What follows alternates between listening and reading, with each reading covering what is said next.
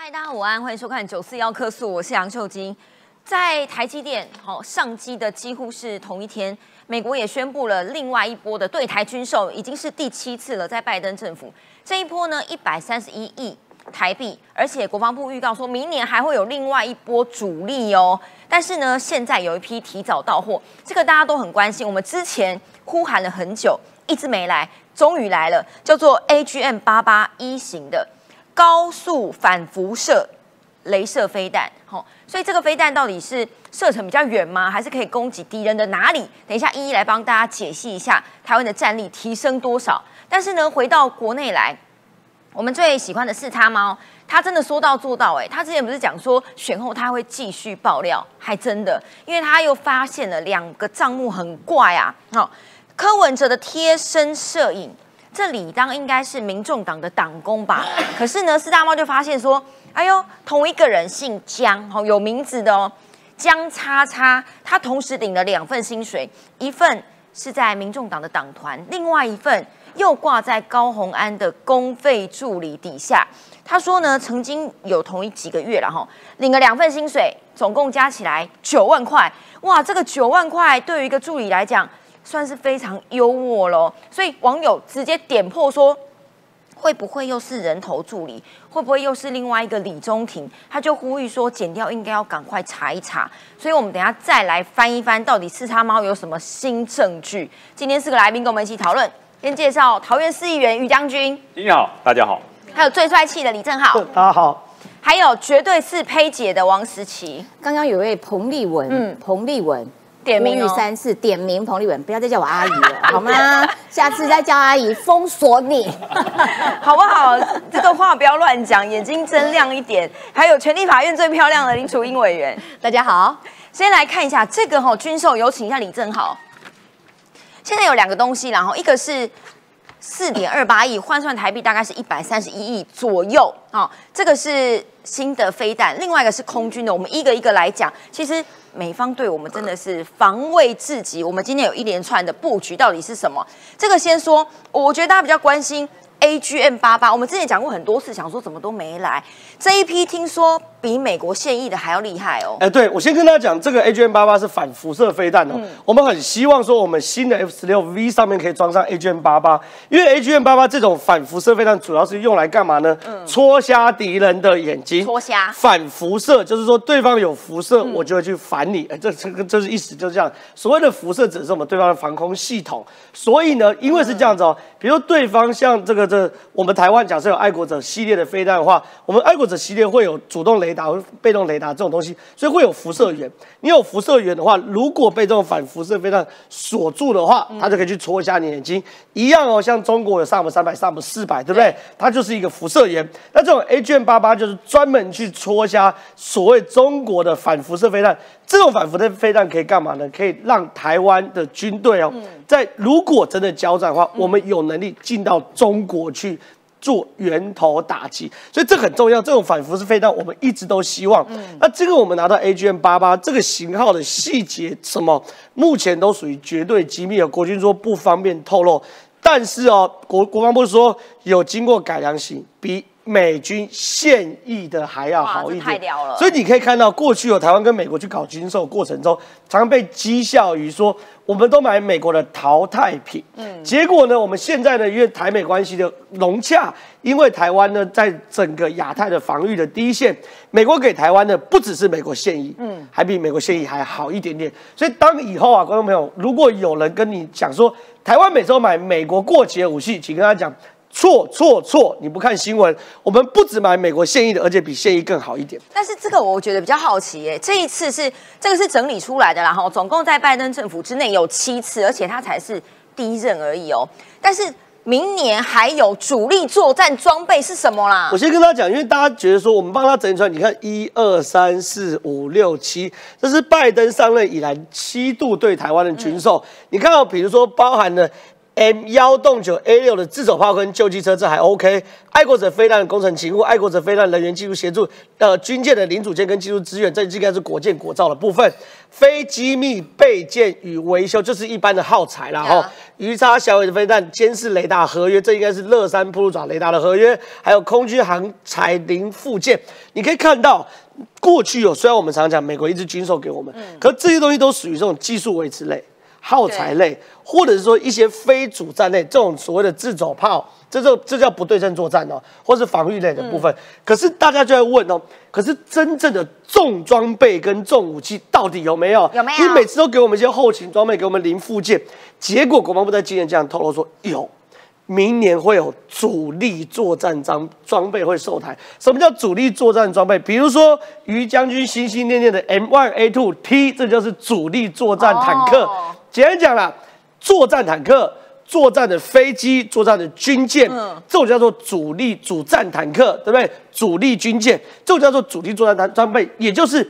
一个军队的核心骨干，每你每周卖我们一些技术资源啊，卡卡角啊，零件，当然这些都很重要。对啊，但是它是 F 十六的啦，或者是 C 幺三栋的零件，其实也蛮重要的。但是原则上这都属于后勤的嘛，对不对？可我们一般看这种军容壮盛，我们还是希望有大坦克啊、大的飞机啊、大军舰。当然这是比较落后的思维，现在都流行做所谓不对称战争。对。可是呢，其实呢，我们一般来说军队要鼓要要底气哦，这种主力作战装备也很重要嘛，对不对？所以。国防部说没问题，未来这种主力作战装备明年就会售台。那至于是什么，其实我还是认为，因为我们现在国界已经国造，嗯，国机现在等于是国造，所以最有可能的主力作战主主力作战装备还是于将军心心念念的 M1A2T 是最有可能的。还有什么可能？于将军，这个主力如果主力作战听起来就是很重要，就是海马海马斯火箭，它不是一个火箭弹，它是一组装备，对，所以它会成立一个海马斯火箭连。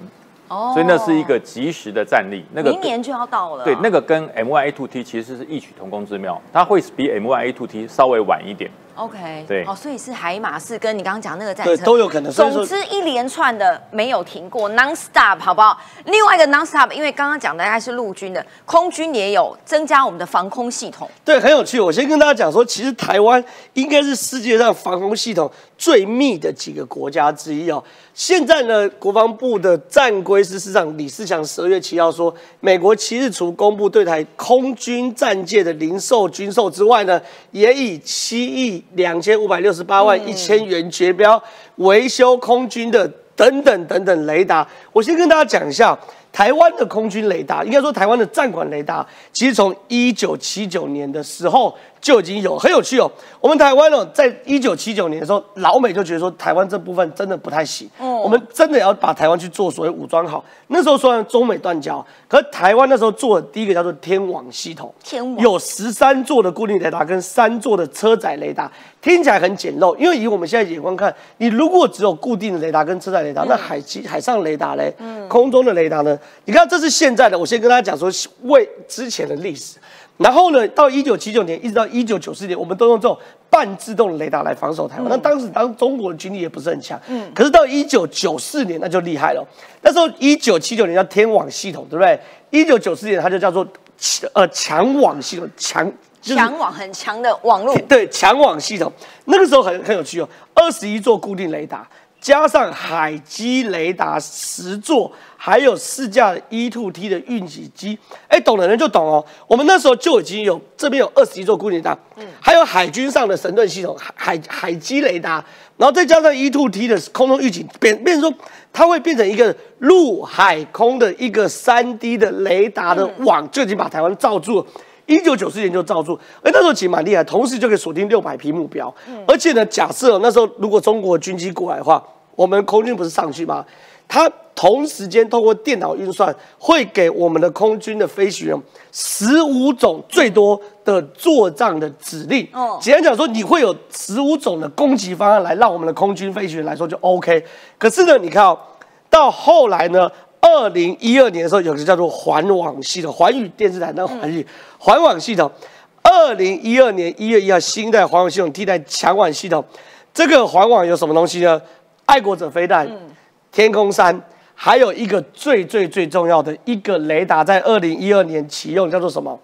铺路爪雷达，就是新竹的乐山雷达基地。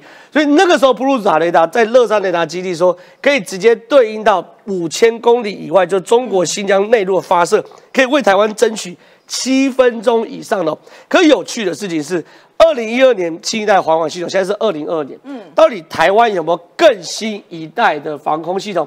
包含我们现在有更进一步的预警机，对包含我们有没有可能跟日本连线，嗯，包含我我们有没有可能跟美国连线，都有可能。所以你看哦，在这次军售中，美方特别维修空军的战管雷达，作为一百一十一年到一百一十五年的年度维修案。除了维修之外，有没有扩充专案？嗯有没有变成整个第一岛链的所谓的统一指挥链？我们都在期待哦。另外呢，因为我们已经有乐山雷达在北边，对不对？美国一直希望我们在南边也做另外一个铺路爪雷达，等于是北边的乐山雷达帮忙守宫古海峡到日本这边，南边的如果再做一个，可以守什么？守台湾到菲律宾中间的巴士海峡这一块。所以这些东西呢，都是做于空中预警跟提前战备预警之用，我们未来都有可能会达成。我先解释为什么这个是简体字，因为呢，大陆我在想，我讲大陆网友小粉红们自以为对台湾的雷达分布很了解，所以就做了这张图。但是我跟大家说，美方这个 update 啊，年度维修一进来，这些都不是你们本来想象的样子了，好吗？你们就继续画这个图吧，没关系。但内容物是什么，你绝对想不到。但是因为关键，请教楚英委员，还有一个东西叫做晶片。我们虽然讲了很多，但是因为呃这一连串的军售案几乎是在拜登去台积电，那个是同一天发生的，所以在这两天之内，台美关系或者是美中台关系起了什么样的变化？呃，我想其实最重要的变化应该还是在于，呃，我相信这一次的选举当中，一定会因为选举，所以产生很多的以美论。哦，其实我相信在呃更早之前，这个俄乌战争爆发的时候，大家就一直开始怀疑美国的立场，怀疑呃整个我们国际有人对我们坚定的支持。讲到美国之前呢、我想要先来帮忙打一本书。哦哦，这是美呃日日本的前防卫副大臣，也就是中山泰秀先生，他今天现在人正在台台湾，他昨天到的。那今天他因为他出了一本新书，是有关于他关注台湾的安全。那么他特别讲到，他是不只是他是安倍呃晋三前首相。哦，他们在同一个这个什么政治上的派系之外，事实上他也是长期关注台湾。他甚至于是讲过，台湾跟日本之间的关系是跟家人一样，是兄弟。哦，就是他。那么他其实也特别提到了整个台湾的环境。为什么会从这本书先带起来的原因，是因为，呃，为什么日本的前方会副大臣中山先生他会特别出这本书，然后去讲到整个亚洲的情势？这就代表着是他认为台湾的这个所谓台湾防线不能匮乏。台湾防线一旦如果匮乏的话，那么溃溃散的话，那么包括日本，包括整个亚太的防线就会因为这样而产生漏洞。那我会从这里讲起，再回答晶晶的问题的原因是，因为对于美国来说，他看到的东西跟日本一样。所以在军事的部分，他要协助。对那我为什么说讲到会是以美论？是这一阵子我们真的听到很多很多，就说啊，台积电呐，哈，因为到美国去了，所以台湾就被掏空了。我要告诉大家啦，就是说，今天不是他去盖厂房，你真的以为你是哈利波特还是哆啦 A 梦吗？你说要盖一个什么呃大厂房，然后投资多少？今天盖，明天就开始生产吗？绝对不是这样。说真的，厂房大家都会改，好不好？但是是内容物才是最重要，就跟这个内容物才是最重要的。是没错，今天讲到重点了。那么我要来告诉大家，就是我们台积电每一年当中，它它的年产的总额呢，每个月是两百一十九万片。那么在占了，也就是说，其实有百分之八十四是在台湾生产的。所以说，就算今天美国我们以现在最新的数据是，它可能会盖到六座的晶圆厂。事实上，它所生产的这样的片数还是不及于台湾。那我们要来看说，那所以说，呃，有人讲用那个我我我之前哦选前有看到一个影片是说，看到飞机呃，在机场，然后有飞机一架一架的把台积电的人，然后人才再到美国去，然后就说糟了要去设厂，所以我们连人才都要被带走了，一副好像就是台湾要沦陷要大逃亡的感觉。不是不是，我这边要告诉大家哈，其实我们台湾现在哈，说真的，台积电真的不只是护国神山啦，我觉得也提供了非常多台湾优秀工程师非常重要的这个所谓事业上工作的地点啊。台湾现在有五万多的工程师，但是呢，到美国支援的只有五百，其实。只有百分之一。那我更要强调的是，在这样的以美论认为说要掏空台湾的这个部分，我另外要说的是，我不知道大家现场是不是真的都了解。像我们都说啊，七纳米、五纳米、三纳米，现在再到二纳米、一纳米，大家是不是知道数字越少其实是越厉害哦？跟 iPhone 不一样哦，哈，iPhone 十四比 iPhone 八厉害。但是我先告诉大家。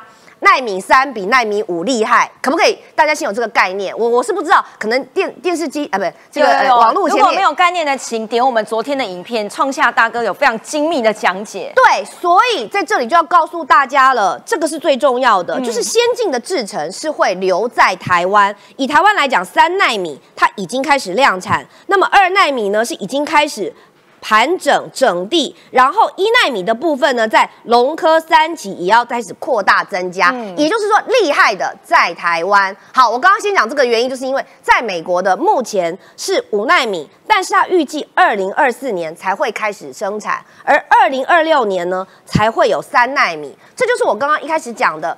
所有的这些重要的科技，因为台湾毕竟腹地有限，当你慢慢的进入下一个先进制程的时候，那么一些比较周边的东西，呃，周边的制程就会移到海外去，或移到国别的国家去。我们最近大家都要去封日本，因为这个日币很低，对不对？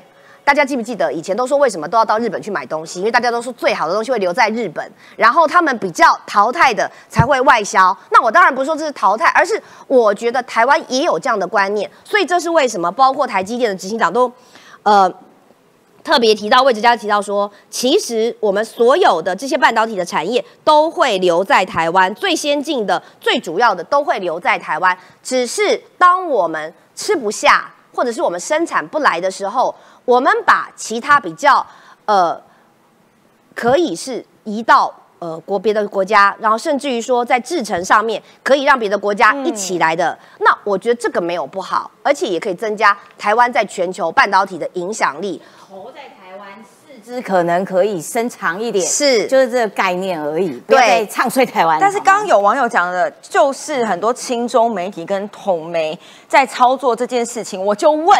为什么你中国人在那边排队等绿卡，就是比全世界的人都要多？那你中国政府不怕你人才流失去美国吗？好好担心一下，赶快禁止这些人才流失，好不好？然后呢，厂房，我刚刚说盖厂房真的很容易。中国前几年大家都还有印象，请全国之力盖了一个什么武汉红星还是什么新的，还挖了一个台积电的高层去，有没有？现在结果怎么样？所以你说被掏空容不容易？你不要再幻想了，好不好？只是现在美国到底在部署些什么？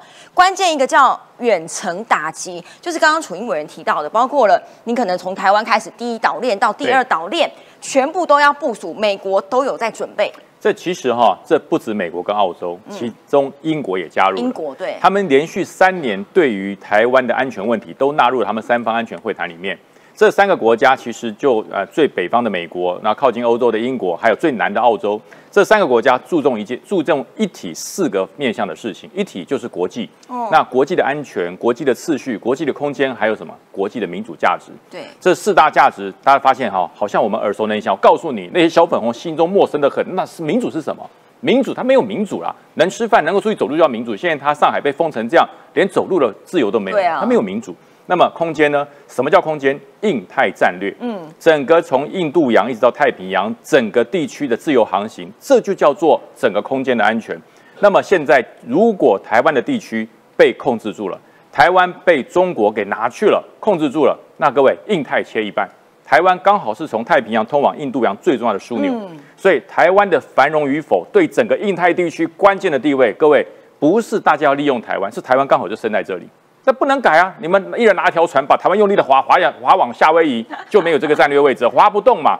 台湾就是一个不动的航空母舰，所以英国、美国还有澳大利亚曾联合声明讲的这这一件事情，这叫什么？台湾是整个印太核心点的民主领头羊。对，因为这个地方我们最我们最民主啊，我们可以自己选出总统，我们可以自己决定我们要做什么。我们的台积电，我刚刚讲到台积电哈，其实我在这段辅选那个选选举期间，我遇到了好几个台台积电的卫星产业的老板，他跟我说，我说，哎，你要不要去美国啊？你要不要去美国发展？他说，我不是我去不去的问题，去成本增加好几倍。嗯，因为其实台积电哈，我我举一个例子来讲，台积电要做生产的量能，它除了技术以外，还有一项东西，大家可能忘了，就全体的监视这个产品成功与否。那个监视的系统机密到什么程度？这个制程做错，它就会发出预警。这个预警不是传到什么什么终端电脑，是传到每个工程师的手机里面。所以说这一套开发的软体系统，它会不会去你是？说谁能每个人都知道这个错了，然后对谁能解决，对谁就赶快冲到对，实验室指明去这样子。，他直接指明这个错是谁能解决，他的手机就会响。然后不论你在任何地方，你就要回来解决，这就是台积电的精神。于将军，于将军，你的手表响了，赶快回对办公室对对对，赶快回来，就跟我们那个战备紧急扣人一样。对，那你如果不扣回会怎么样？对，不会像高鸿安一样叫你交这个公积金赞助费了。那在你的 整体的考绩的基点就会差一点。所以这是台积电不是一个企业，它是一串企业是。一个文化。对，所以说即使这些呃产能移到美国去，它只是把它的产品移过去，这些卫星周边生产的产业还在台湾，所以你说怎么会变成美积电？做梦不可能。那相对的，因为如此，所以台湾更重要。台湾不只是一个地区，嗯，台湾这个地方有一个紧密结合的科技整串的人才在这里对，所以拿不走。所以澳洲觉得我重要，英国觉得我重要，美国觉得我重要。所以这段时间呢，连续三年都对台湾提出了台湾是整个印太繁荣的关键位置，是这个道理。但现在这个是美国国防部长讲的啦，哈，美国要把呃很多的战机啦、轰炸机透过非永久驻扎轮调机制，加强跟澳洲的合作。轮调机制是什么意思？这听起来很复杂，对不对？我告诉你，一点都不复杂。这个跟未来这个整个美国要做的整体的战备有很大的转变。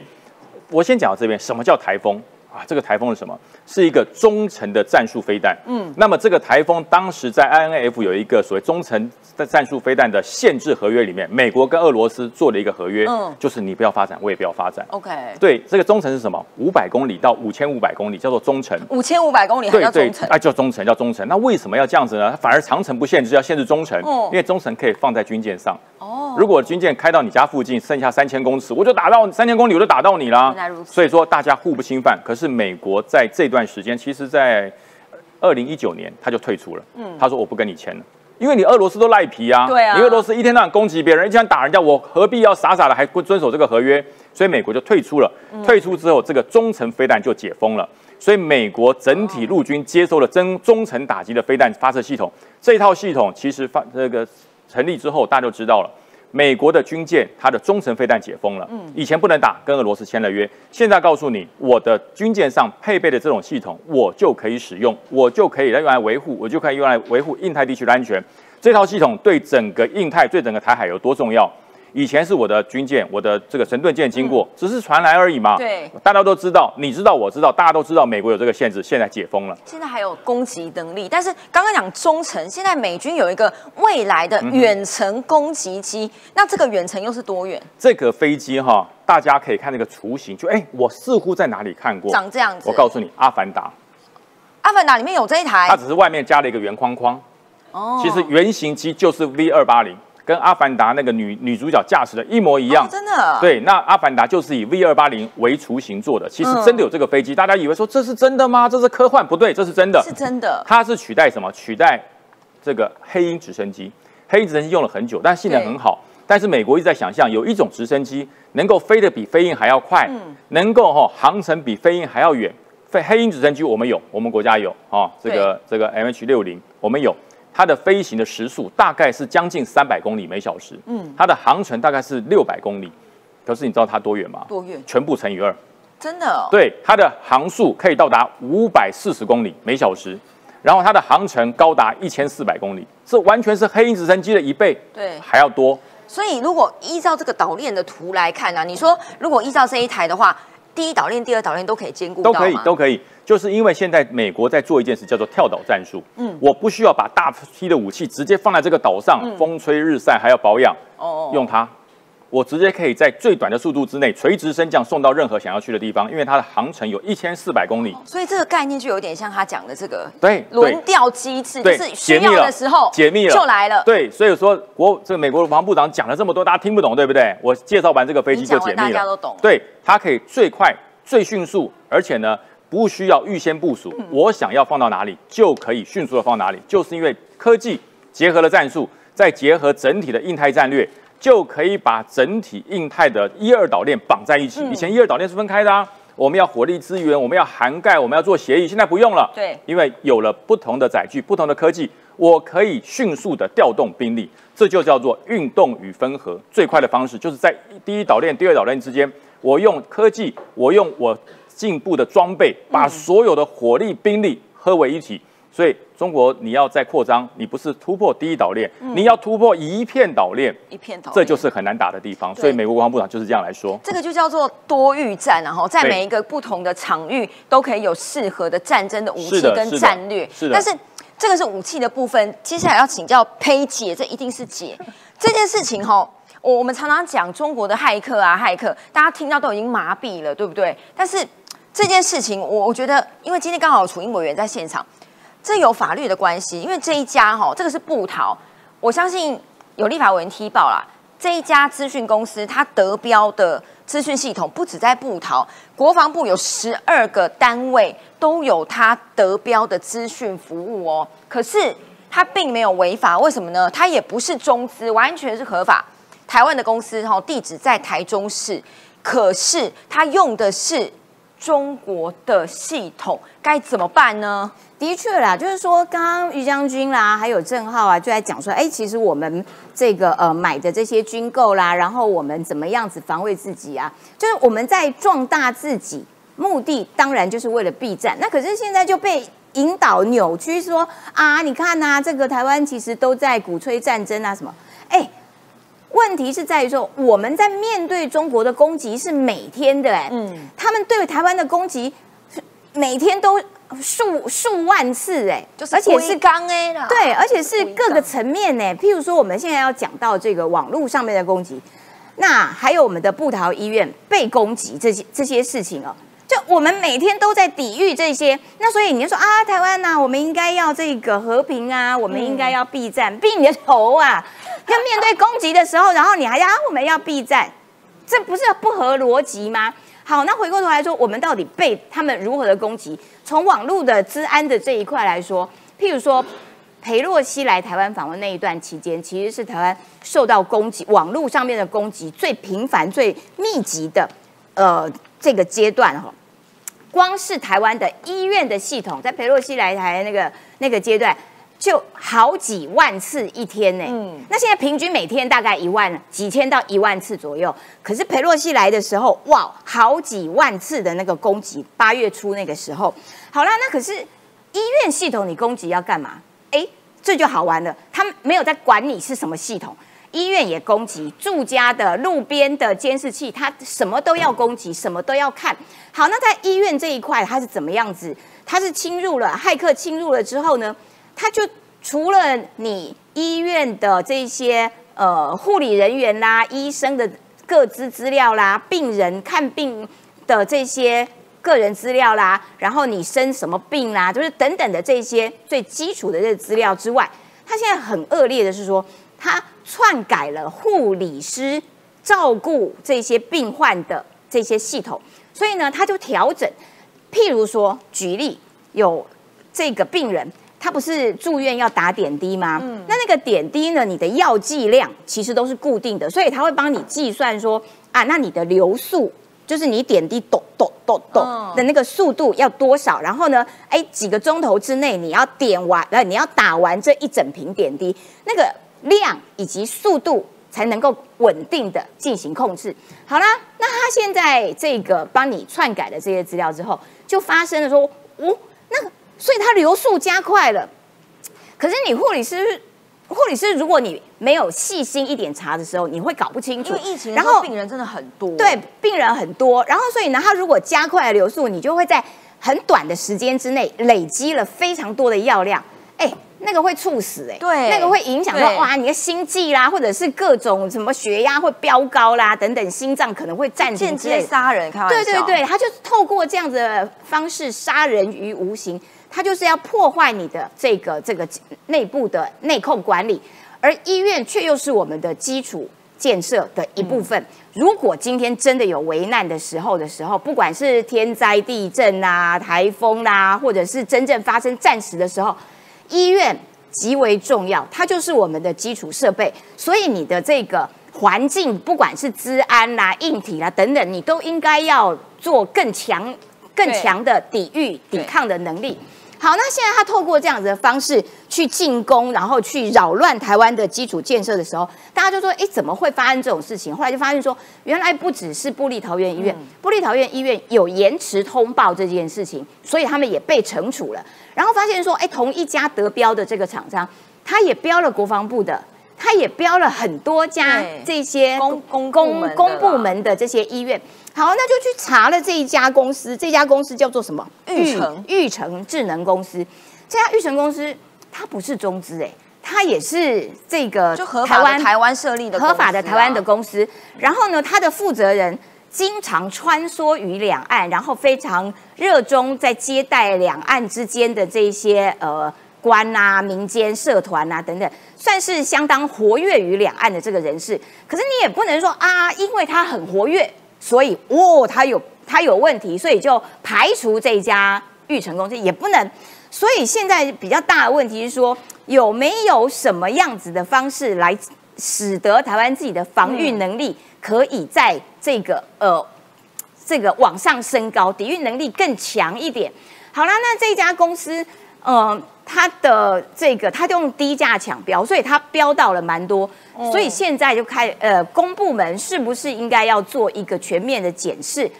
嗯，用什么样的方式？要设立怎样的门槛？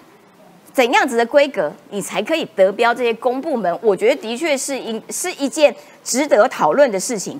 好，那结果现在还有人爆料，就是说啊，这个哈、哦，治安人员在布桃医院系统的这个电脑里面就查到说，哎，有被人家攻击过，然后也有被人家挂、挂上去说，哎，有城市有附加的城市码。那这个附加的城市码呢，里面是用简体字。然后用的系统是什么系统呢？是甲骨文资料库。各位，甲骨文资料库谁在用？中国在用。也就是说，台湾每天都在被中国攻击，每天的好几万次的。然后现在呢，却要求这个受害者说：“哎呀，你不可以挑起战争。哎呀，你要乖乖的。哎呀，你要避战。”我会觉得说，哎，这是台湾自己的最后的防线。难道这件事情台湾不应该要要这个？不管是在硬体的，不管是在软体的，不管是在军事武器上面的，难道台湾不需要增强防范自己吗？以防止应对这个来意不善的人的入侵？所以我我会觉得不要颠倒是非。台湾在抵御、在防范、在壮大自己，让自己的防御能力的趴数这个能量表可以往上升，这件事情完全不叫做求战。所以我希望。唱衰台湾的人，你要唱衰台湾，其实哦，你找各式各样的理由啊。这个台积电还没去台化，然后那台积电去有在中国有厂的时候，你怎么不说？哎呀，中国掏空台湾，莫名其妙，你就双标嘛。那所以在这种状况底下，不要再持续的做拉扯台湾后腿的动作，因为你越拉扯台湾后腿，你就越中了敌人的计啊，你内部就会越分裂呀、啊，你内部就会越对立呀、啊，越极端的对立，其实敌人根本不用不费吹灰之力。啊！你就这一票人唱衰台湾，台湾就自己自己失了信心，自己失掉了抵御自己防范的能力的时候，他就直接可以收编的。你要这样子吗？你要这样子被收编吗？你被收编之后会有什么样的后果？来听姐姐，不是阿姨，听姐姐告诉各位。我告诉你，如果你被收编了之后，搞不好你家都被上网。为什么你家被上网？你在家翘个二郎腿，在客厅看电视，搞不好也被上网。为什么？是因为大呃突然被发现说，哎，在那个监视器的这个系统里面，竟然可以看到台湾有很多的，不管是公共设施啦，或者是医医院的婴儿室啦，还有你家门口客厅啦，哎，很多地方都上网，而且他还按照县市编排。这件事情就很离谱啊，不对啊，明明是台湾自己的监视器，为什么会被上网，然后让大家都可以看呢？后来搞半天，原来又是中国的晶片又是中国晶片，这是为什么台积电很可贵啊所以这件事情会影响到你的，会影响到每一个人的。你会希望你在家衣衫不整，翘个二郎腿在那边啃鸡翅、看电视的时候被人家看到吗？当然不会希望嘛。那所以如何防堵这些状况，我觉得的确是台湾很重要的一件事。我回答刚有我先给 Jackie 王抖内了美金五十块，谢谢你。你竟然没有想要发言，如果你想要发言，你可以再抖那一次，我可以帮你念出来。但是手机很难对，刚刚有网友问说，那个 Oracle 甲骨文是美商，对，但是这一家呢，我特别讲，它用的是中国特有的版本，就是他们专门设计给中国用的，所以这一家也是用这个在台湾用，哈，这样逻辑有，不是因为它是美商，所以不是中国用，逻辑是这样。但有请一下李正浩，四叉猫又来了，这个哈、它它我们有把它变形了一下，但是这是两份。薪资单，一份是台湾民众党这个字看得到吧？另外一份叫做立法院，那么员工编号薪资请款单叫做高鸿安委员办公室。这两份他把名字还写出来哦，公费助理姓名叫江青山。拍摄我不是故意把你名字念出来，这是他猫朋友哎要告告四叉猫，对告四叉猫，然后四叉猫是说你怎么同时领两份薪水，怎么这么好啊？我觉得第一件事情不是同时领两份薪水的问题，因为现在已经讨论过就知道，立法院助理其实可以兼职哦而是你有没有国库通党库，你有没有领两份薪水，但其实都在帮民众党做事。四叉猫的爆料是这样子哦，他拿出这个立法院的这个薪资明细表，对不对？然后呢，这个薪资明细表的这个人呢，你看就是江青山，他是挂公费助理姓名，对不对？然后呢，他这个时候呢就新聘他，在一百零九年三月十六号新聘他，这逻辑很清楚。然后呢，他每个月都拿四万五千块、四万五千块、四万五千块。立法院的薪水，你看啊，九月十四号四万五千块，十月五号四万五千块，十一月五号四万五千块，都是四万五千块。如果你只看这边是没有问题的。哦哦可有趣的事情是啊，视察毛去找了这个民台湾民众党的这个政治现金的这个收支，因为台湾民众党政治现金要支出，然后要表格，对就发现呢这个江青山竟然也领台湾民众党党工的薪水，哦人事费支出，而且你看哦，很怪哦，一个有时候领四万五，有时候领六万有时候领两万八2万八是年终没关系，他有时候领六万二，有时候领四万二，有时候又领两两万一奇怪嘞，你怎么会高高低低？我想问一般人呐、不要说从领这个六万变成领两万一啊，六万变五万八，我就跟公司翻脸了。我哪里表现不好，你扣我两千，这本心嘛，对不对？这本心嘛。这连美金的汇率浮动都没有这么大。对啊，我看它比台股还夸张，对啊台股还有从六万跌两万的，呸呸呸呸，乌鸦嘴，呸呸呸呸呸，我的 台股两万点的啦 我的意思是啊，就是很怪嘛。我看一般的正常的，我在公司，假设我刚菜鸟，我拿五万，哎，我表我领个几个月，你应该把我加薪啊，试用期过一个变四万、四万二啊、五万二啊，你怎么一下六万，一下四万，一下两万，一下又跳回四万？对啊所以你看为什么它这个东西哦。他这是做账用的嘛？因为我支出有什么需求我，说可能是假的，就对了。它可能是领假嘛，可能是回捐用，可能是做账用。马上捐呢、可是你也没讲话，你丢了一个好可爱的图，谢谢你给我们抱抱。对啊谢谢 Jacky- Jackie 王，谢谢 Jacky Wang 这个全体金主爸爸 Jacky Wang，全体致谢。好了，我的意思是这样子哦，就说这个很怪。当然，目前当然就近代这个检方哦。去传这个江青山哦，对因为这个从账面上看，没有人这样拿工资的嘛，怎么一下拿五万，一下拿四万，一下拿六万，没有这种事情，这一件事。另外一件事，罪证确凿。他根本没有在做高红安助理的工作，因为他有一个账号然后叫做“熊熊阿贝显微镜”，哦，现在不知道还找不找得到。他全部的 po 文都是跟柯文哲有关对关，。好，那你你要你你要兼职我也 OK，比如说你上午在民众党上班，下午在这个立法院上班也 OK。可问题是哦，这个人太怪，因为这个熊熊阿北显微镜，这个其实就是江金商在背后去做所谓操盘。你发现了，他每一天哦，从二零二零年四月二十五号、四月二十一、四月一大堆啊，我懒得去列举。他是他四月一整个月每一天都在阿北旁边。就坐公车也跟着坐公车，对就拍他坐公车。他其实看起来工作就是去侧录这个呃柯文哲的生活，那你如果负责去侧录柯文哲生活的话，你又二十四小时跟在柯文哲旁边的时候，你凭什么领这个所谓立法院助理薪水？嗯这叫什么？这叫诈领。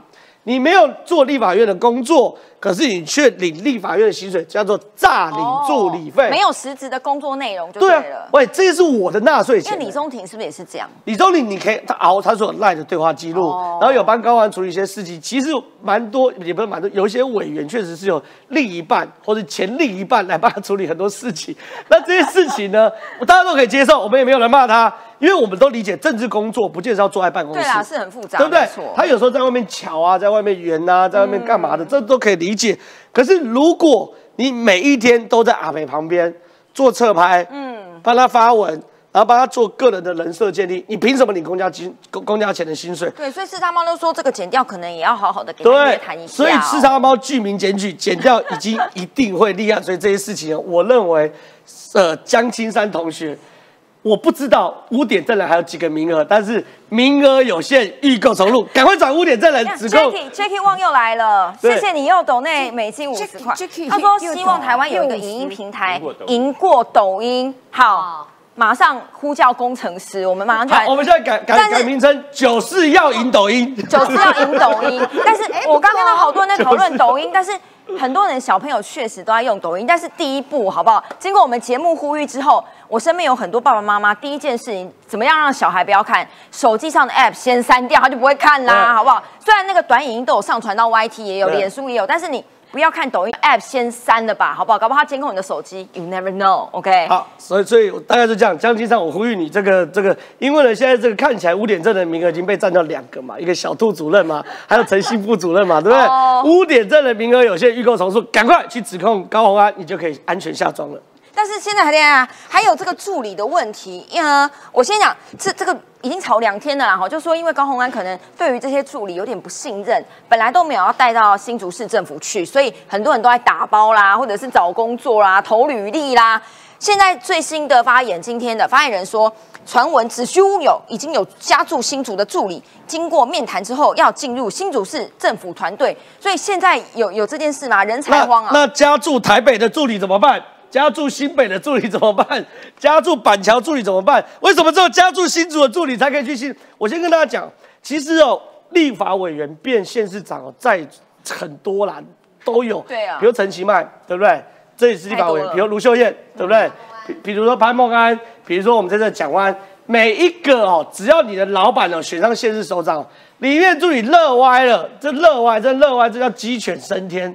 最差也落到捞一个市长室的的办公室主任是，公务员，就是可能相对比立法院的助理比较稳定一点。权力大多了。不要讲说什么公务员嘛，都不稳定，稳定啊都是四年选一次啊，没有什么比较稳定的。可是你老板高升嘛，你以前变个一个委员，你要跟部会协商，哎，以后你钱刚独断呢，小一点到市长室当主任，大一点局处直接当局处长嘛，对不对？哦这很合理的啊，本来都是这样子啊。可问题是哦，问题是现在江湖传言嘛，高鸿安不带助理去新竹市的这个市政府，原本的这个传言刚出来的时候，我不太相信，我也不太敢讲，因为我觉得怎么有这么荒唐的事情不？应该是这样哦。不跟我们过去的认知不一样嘛，对不对？结果呢，昨天呢，三立新闻网真的好事之徒啊，跑去这个 这个这是好成语吗？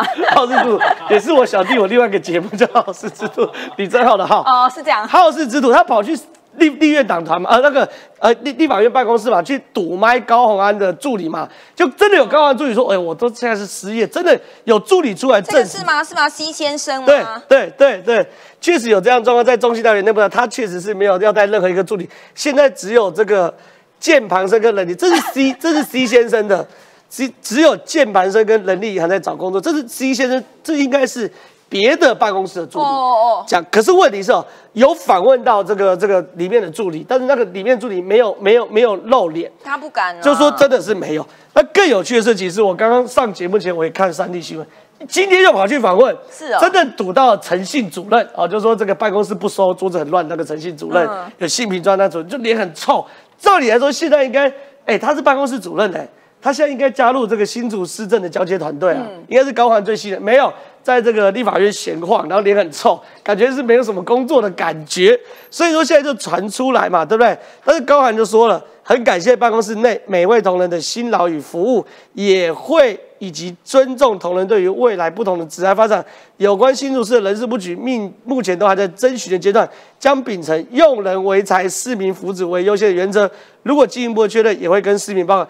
简单来讲啦，你们这些人哦，不是人才啦，你们这些人哦，不会为新竹市民有福祉。如果没有录用，哦，有录用，OK，好，你们这些高安办公室的人哦，如果呢没有录用的话，你就不是人才，因为因为他要用人为才嘛，啊，也没有办法帮市民谋福利了哈，那你们就自找工作。那另外一件事情呢，如果呢没有用的话呢，你们可能还会面临到官司的问题。我还是强烈建议转污点证人，不要说又没有工作，然后呢又被抓。又坐牢，对不对？对，污点证人名额有限，预购从事。我老话一句，对对对。刚刚有人抖内 SGD 是新加坡币嘛？好，刚刚他有讲大家加油，刚刚来不及念，感谢你。然后呢，Jackie Wang 又来了，也是五十块美金。他说希望在他都在你在你讲的时候抖内哎，对，你在美国吗？看到年轻人疯台湾 Pop，那 K Pop，这这个台湾真的要努力了哈，因为南韩确实靠文化输出，让全世界对南韩欧巴。都改观了，好，所以台湾加油，这个是确实真的需要加油。只是呢，台北市，因为他们办公室十二月二十五号就要失业了，哈，那些助理，因为十二月二十五号正式交接。蒋万安前几天跟柯文哲已经两个人公开交接，现在被议员点出来，我只能说游淑慧议员真的很认真，他把所有柯文哲漏掉没有跟蒋万安交接的事情。罗列出来，而且一看，哇，这五大点真的都攸关民脂民膏市民的纳税钱呢。来看一下。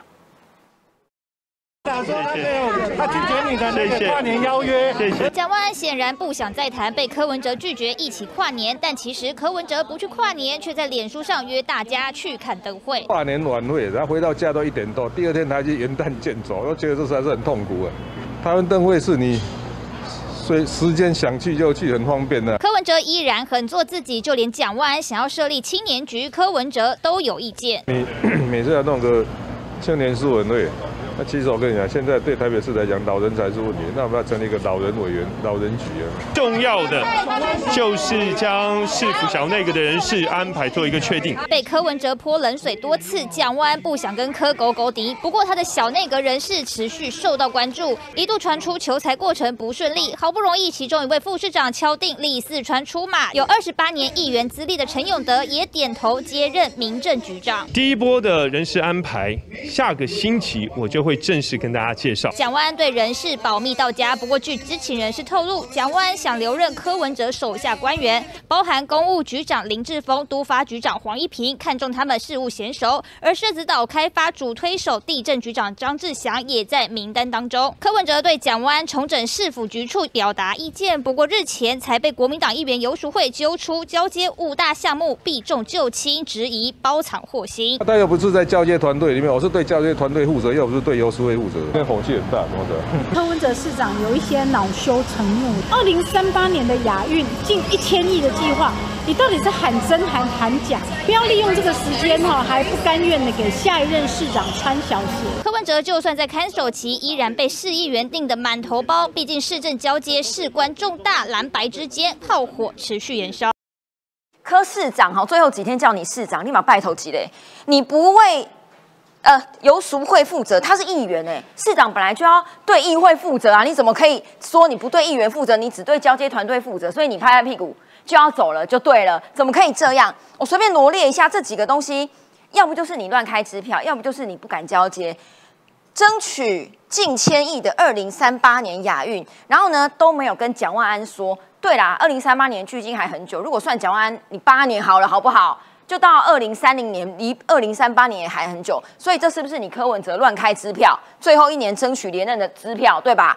然后呢，社宅举债的六百五十亿，你也没有讲哎，六百五十亿是多少的金额？所以这也是一个乱开支票吗？你钱哪里来？新市长不用知道吗？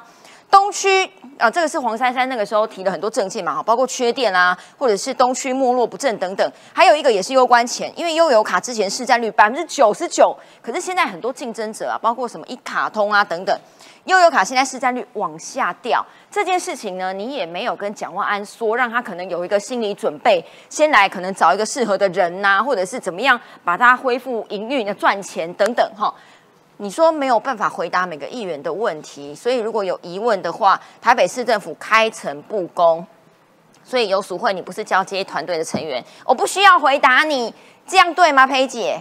他是在骄傲什么啊？我觉得他真的感觉就是，我拍拍屁股就走了，反正反正你下一任台北市会不会被搞成多烂，我也我也都没在，对，都都没我的事，都都你的问题。我觉得他才很完全没有风度，这个人太没有质感了，就质感。对，蒋万安不是去市政府，然后跟他这个交接吗？结果他当着人家的面在那边讲说：“哦，那个那个跨年晚会哦，哦很累啊，我才我跟你讲，要不是我当市长，我才不要去的。就是怎么你基本的礼貌都没有。因为上一次那个吹冷风阴影很大，对，然后隔隔天哦，为什么让我老公吹冷风等等的？对，我我我我会觉得啊，作为一个首都的市长，你起码的礼貌应该要有。”你没有必要蒋万安在旁边的时候，你直接给人家洗脸嘛？但现在游游淑慧是台北市议员啊，台北市议员点出你交接上面的问题，这何作之友，你当然应该认真的去啊，不好意思哦，我这个忘记了哈啊，这个一零呃这个呃哪一年哪二零三八年是不是我们要办这个亚运呐？啊，我们要盘点呐，我们台北市有什么样子的这个已经有的设备，然后我们需要做哪些努力？这个东西当然应该交接呀，因为是支票你开的啊，做到什么程度？难道你不用跟接任者说吗？感觉上他不希望这个城市有进步，他不希望这就他直接先用唱衰的态度在面对这个即将要上任的蒋万安。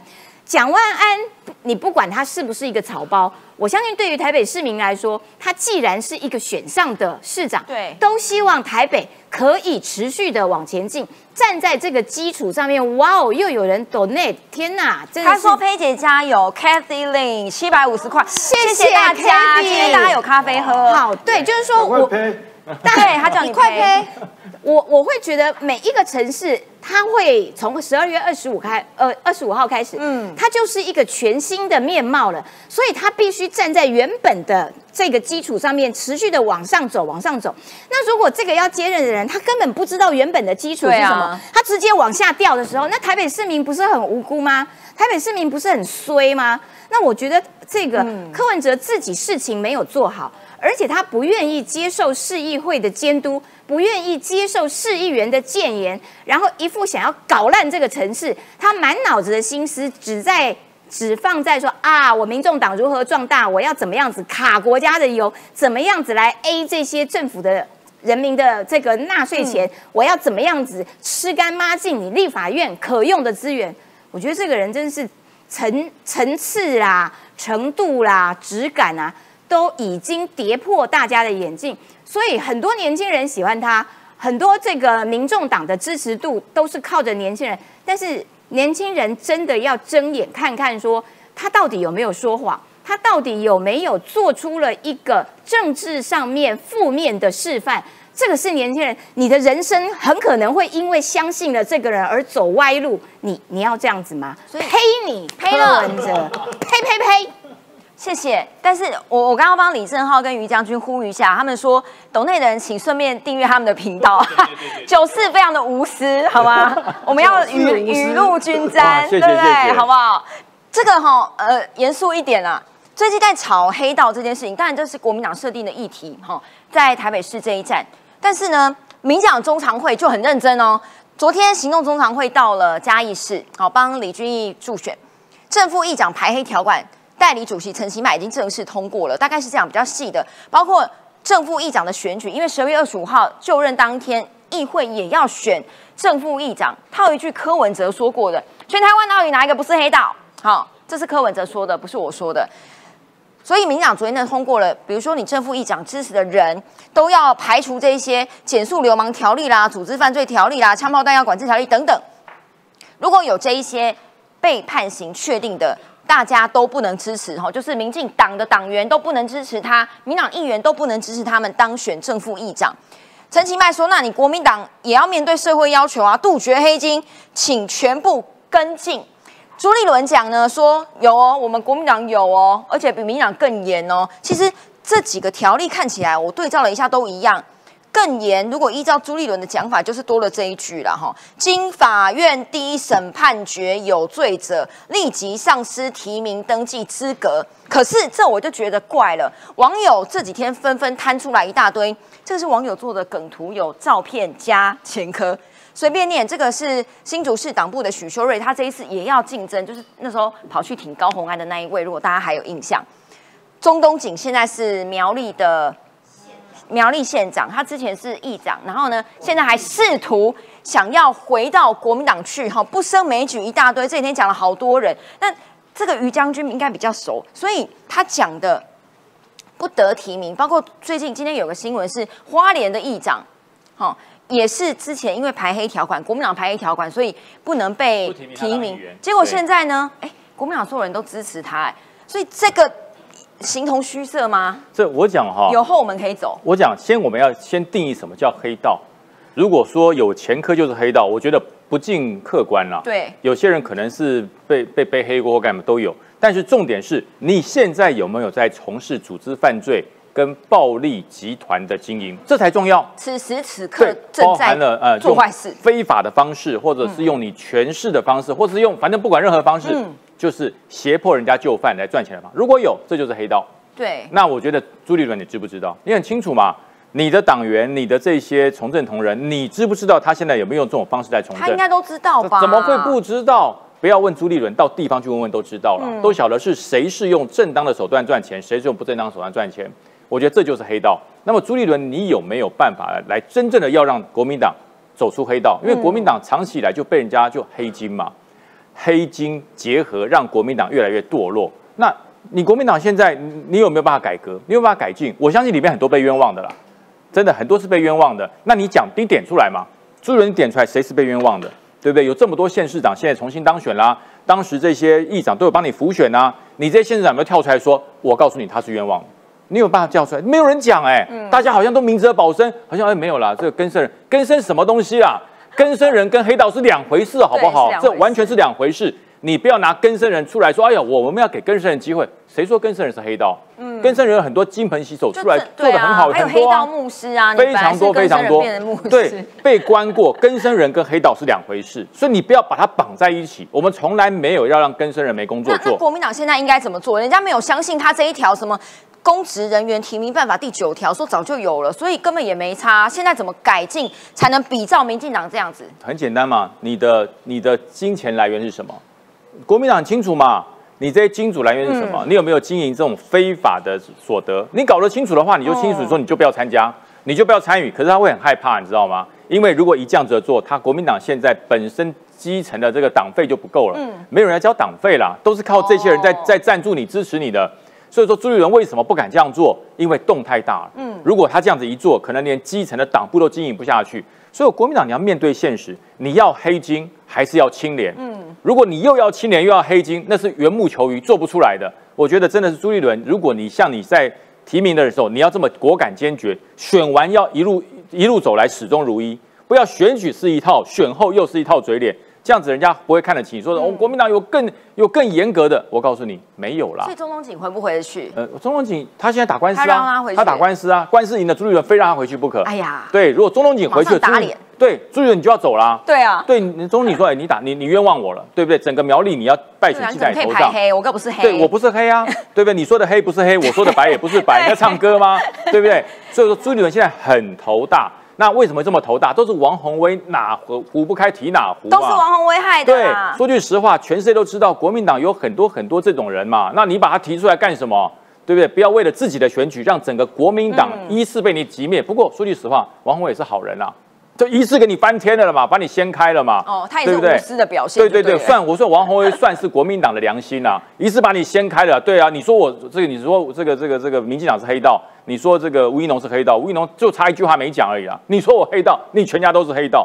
刚刚 Jacky 又来了，他说可不可以多报道吴一农做的好事，不要再报道黑道。但是因为这件事情确实跟台北市的选战有关系，今天吴怡农他也讲嘛，他说我不要再回应黑道的事情了，因为确实他本人又不是黑道，你扯这干嘛？但是就像于将军讲的，说不定王宏威我们用正面的眼光看他，他就是国民党的良心，大家一起翻车，你国民党先翻。但是现在不止这个是党的条例哈，现在在立法院也有推一个修法，只是现在有一个很矛盾的地方。如果念过法律就知道，为什么这些人他他选党职这个不支持没有问题，可是如果你不让他竞选公职，比如说我今天被判刑了，但是法院并没有判我褫夺公权，那现在修了这个法，其实是不是会跟呃不知道宪法有抵触，或者是跟法院的判决有抵触吗？呃，当然，这个法是怎么样？宪法是赋予人民的参政的权利，但是我要讲的是，像大呃，像国民党本来一开始一直在打民党黑道，但是我们说我们要修改公职人员的选罢法之后呢，哎，国民党 Guki 啊，他说我们要保护根根生人，让根生人融入社会。我要强调的是，就像刚刚于将军有说的，根生人有很多种哦不一样的情况。对，那我们要排除的是什么？黑金枪毒。我要讲说，过去你曾经黑金枪毒，你曾经被判决确定的时候，这样的人你可以融入社会，但是可以不要来从政嘛？这应该是最基础的吧？就是说，呃，我相信这社会上面有很多事情，尤其是当如果因为你的身份，你又接近权力，或你要修法，那当然大家就会觉得你要做公职，大家会怀疑。嗯，当然你说有一招，你真的是金盆洗手，但是这就像现在很多。呃，被认为有问题的人，你自己在公职之后，你会不会有其他的利益的纠葛，对不？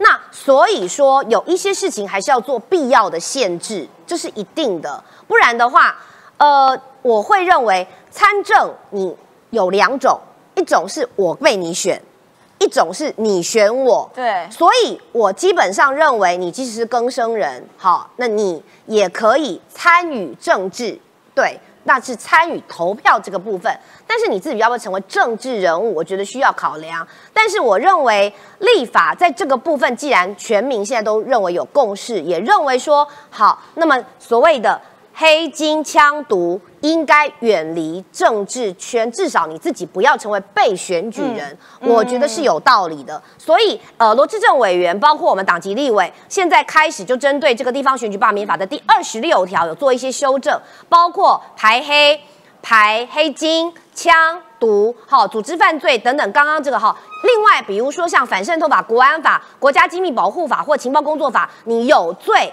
判决确定的也不能参选。那当然，比如说你过去在选举当中，你有收受贿选、有暴力妨害选举等等，当然你也没有这个资格。另外，当然担任公职，你不可以有内乱、坏患、贪污、好贿选等等。那么，否则就终身不得参与。那修正成好有罪判决。因为为什么要说有罪判决？是因为有些等判决确定。你知道有些人都已经都当完，还选下一次了。对啊，是不是？真的蛮多的。那这个的部分，另外我自己这是罗志政委员的提案，那我也有签名哦，我的我的名连署在这里。那现在他已经送出去了，我自己还有另外一个新版本，是我也会在这两天提出来哦。就是刚刚讲的像这种黑金枪毒之外，我们要知道，像现在有很多是更生人，但是为什么国民党上面的那些更生人你不知道？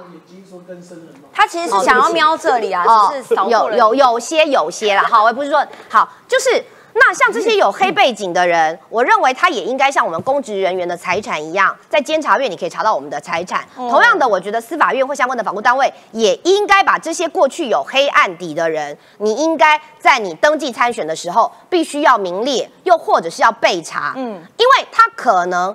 因为你要知道，这个修法修完，它不会溯及既往。嗯，也就是说，这一次的选举，当然他不可以参参与了，但是接下来的立委选举，他就有可能可以哦。好，那就可以。那那这样的过程当中，我认为你过去有一些呃案底的，或者是违反我刚刚讲的以上的这些哦法规的人，你也要被知道。不然你看有一些人改名了，许修睿你改名，你都不知道他过去发发生什么事嘛。对不？那我觉得这些，既然我们要一次，哦，就像这个将军讲的，王辉是国民党的良心，那我们一次不论蓝绿，不要看颜色，最重要是我们不要黑色。那这样的话，我们一次一次修法，把它修完整，我觉得让社会也会比较安心。不要黑色，也不要红色。我最后让李正浩回应一下，为什么大家我我觉得善良老百姓，如果我们可能不知道为什么，比如说许修睿一个议长出来挺高虹安，为什么国民党全党会很不爽？因为这些所谓的更生人，你不要看他们可能有案底，这是另外一回事。